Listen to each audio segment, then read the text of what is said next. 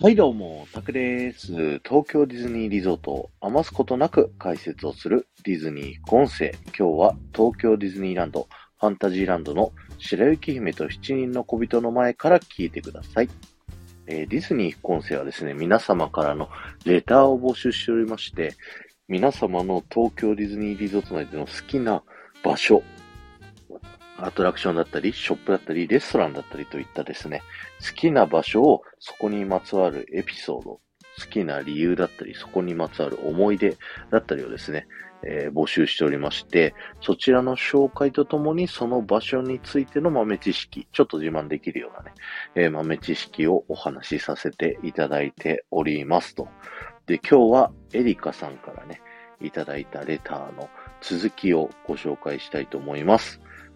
ランドのアトラクション、白雪姫と七人の小人は、なぜあんなに怖いのでしょうか？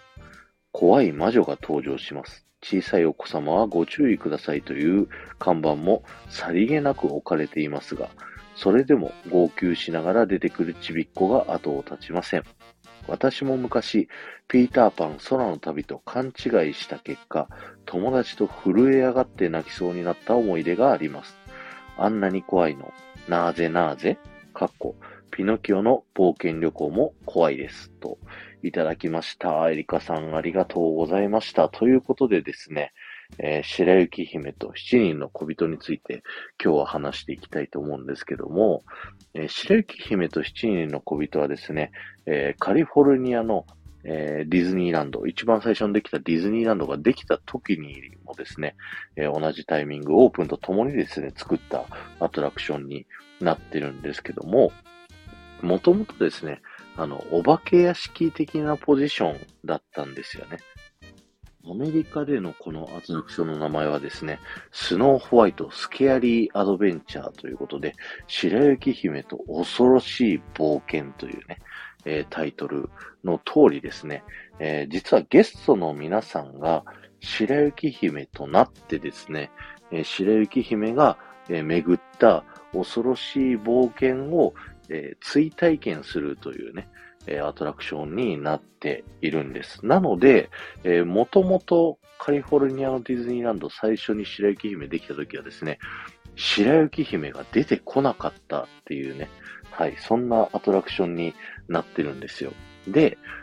それはあまりにも不評すぎるということで、ゲストからすごいね、えー、声がいっぱい上がったということで、えー、七人の小人の部屋のシーンで、えー、白雪姫一体だけ、えー、置かれるということになりました。で、そのアトラクションをですね、えー、日本にガツンと持ってきたことによってですね、えー、白雪姫と七人の小人という、えー、タイトルなのにもかかわらずですね、中身はスノーホワイト、スケアリーアドベンチャー、白雪姫と恐ろしい冒険というね、はい、そういったタイトルになっているためですね、基本的には魔女に攻撃を受けまくる白雪姫というね、はい、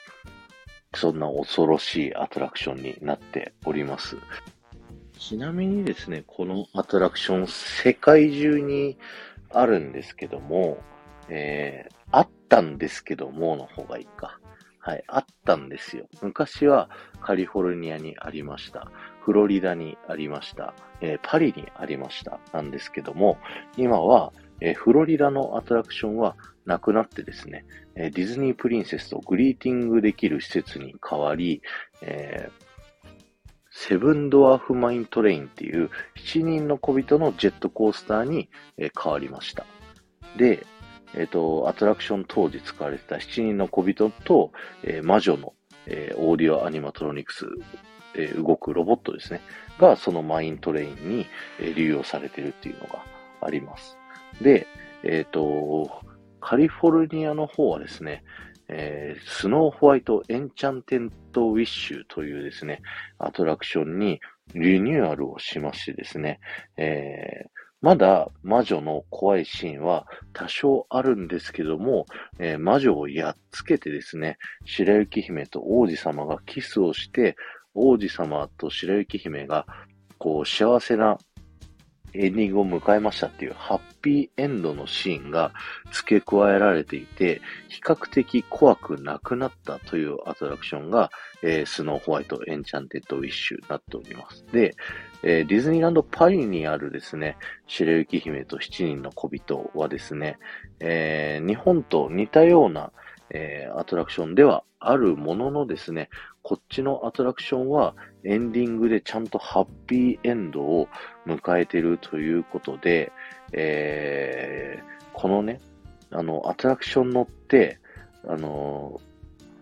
魔女のにね、もう散々散々こう襲われまくって最後大岩を転がされて、え、どうなったの？って言って突然終わるっていうような、あの、バッドエンド的なね、え終わり方はですね、実は日本だけになっております。えー、というのも、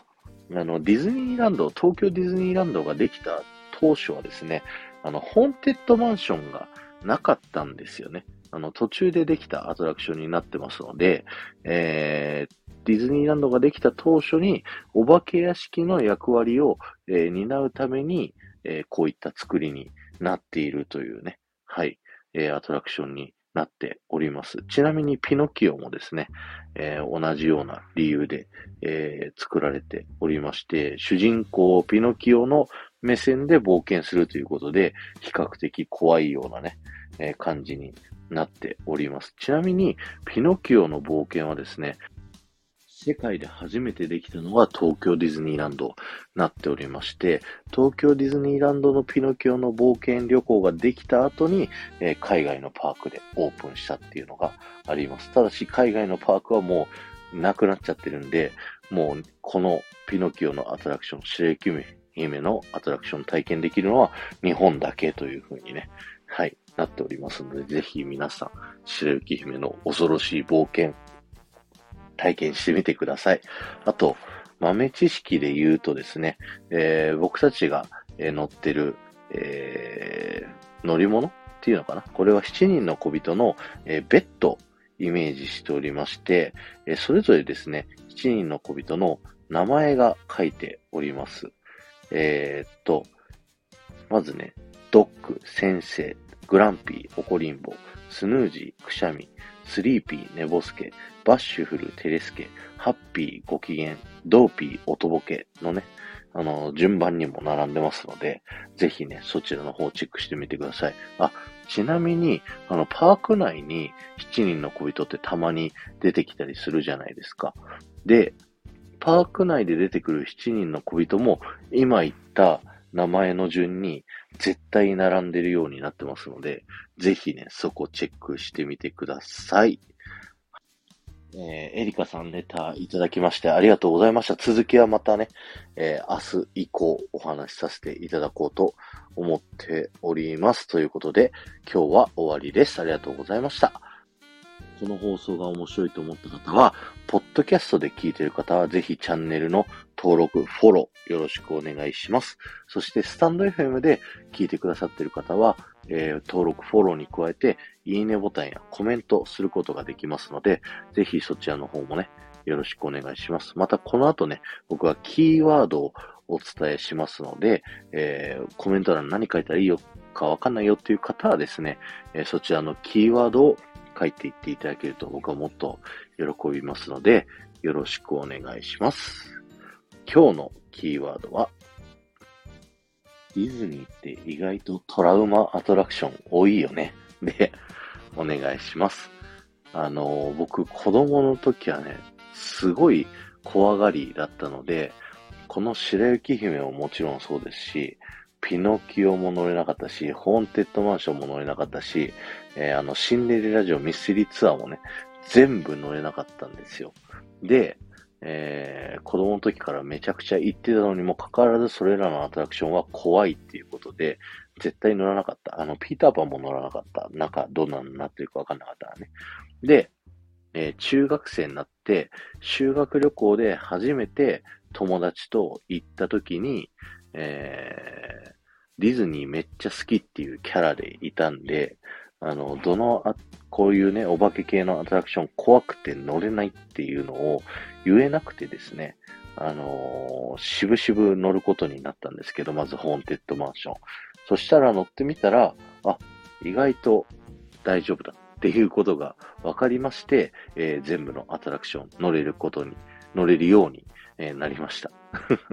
なので僕が初めてこのアトラクション、新白雪姫のね、アトラクションデビューしたのは、中学生になってからということでですね、えー、もっと子供時代にこれ乗ってたらめちゃくちゃ怖かったかと思うんですけど、はい。その頃に乗ったから僕は、あの、好きです。はい。ということで、ありがとうございました。この後も夢が叶う場所、東京ディズニーリゾートで素敵な旅のひとときをお過ごしください。